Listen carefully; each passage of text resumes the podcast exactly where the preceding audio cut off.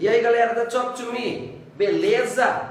Bom, vídeo de hoje, diquinha rápida para ensinar vocês a como usar os auxiliares do e o das, ok? Se você aprender a usar eles, tá? Você não vai errar com os outros. Caiu a tampinha aí. É, primeira coisa que você tem que saber é que esses auxiliares, ok? O do e o das são auxiliares do presente, ok? A gente chama de present simple ou simple present, dependendo do seu método que você estuda, tá? Então, a dica é assim: os auxiliares, ok? Nós usamos para negar e para perguntar, ok? Então, toda vez que eu for fazer uma pergunta, ok? Ou uma desculpa, uma pergunta ou uma negação, eu vou usar o verbo auxiliar. Nesse caso, eu vou usar o do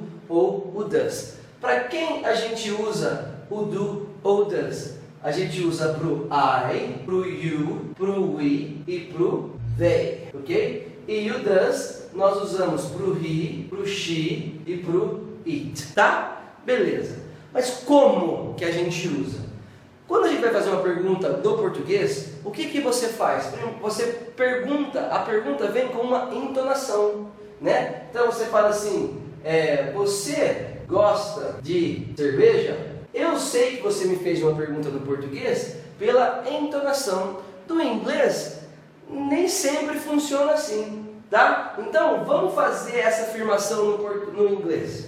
Eu vou falar, you like beer. Aí, se eu fizer isso aqui, ela está errada. Por quê? Porque toda vez que eu fazer uma pergunta, ok? Aqui é uma pergunta. No presente, eu tenho que usar o auxiliar. Eu usei o you, então qual que eu uso para you? O do.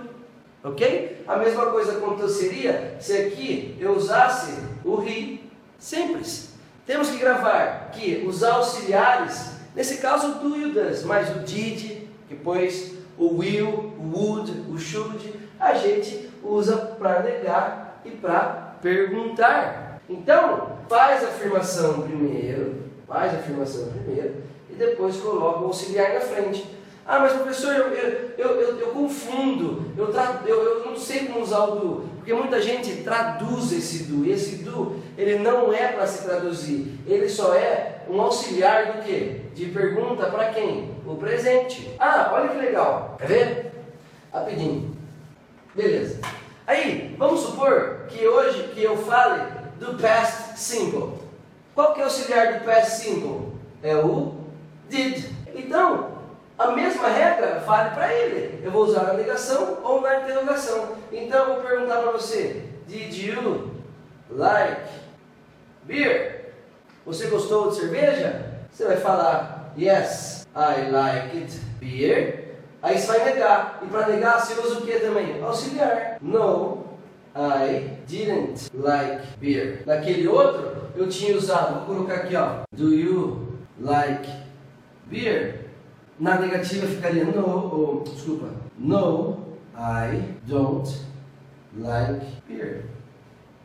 Então, voltando, resumindo, quando que a gente usa os auxiliares? Para perguntar e para negar. Sempre no tempo que você estiver falando. Se for presente, você usa o do para I, you, we e they, ou você usa o does para he, she, it. Vou dar um exemplo do does aqui que eu esqueci.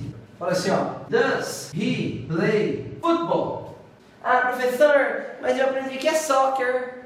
É, soccer nos Estados Unidos e futebol no resto do planeta. Ok? Beleza, então eu estou perguntando aqui assim, ó. Vamos supor que eu só afirmasse, ó. Ele joga futebol. No caso, eu teria que colocar um S aqui.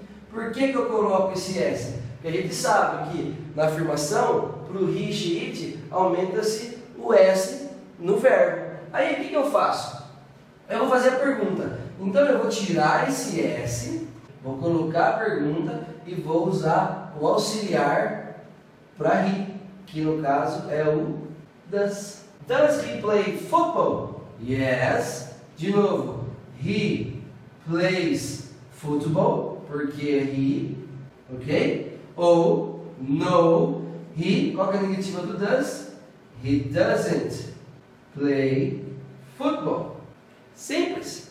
Então, preste atenção. Ah, mas eu já vejo em filme que as pessoas façam, faz perguntas sem auxiliar. Realmente, isso aí, isso aí são, é, é, é uma, uma expressão de linguagem que, que as pessoas usam, né? É, no dia a dia. Mas a, a gramática correta é essa.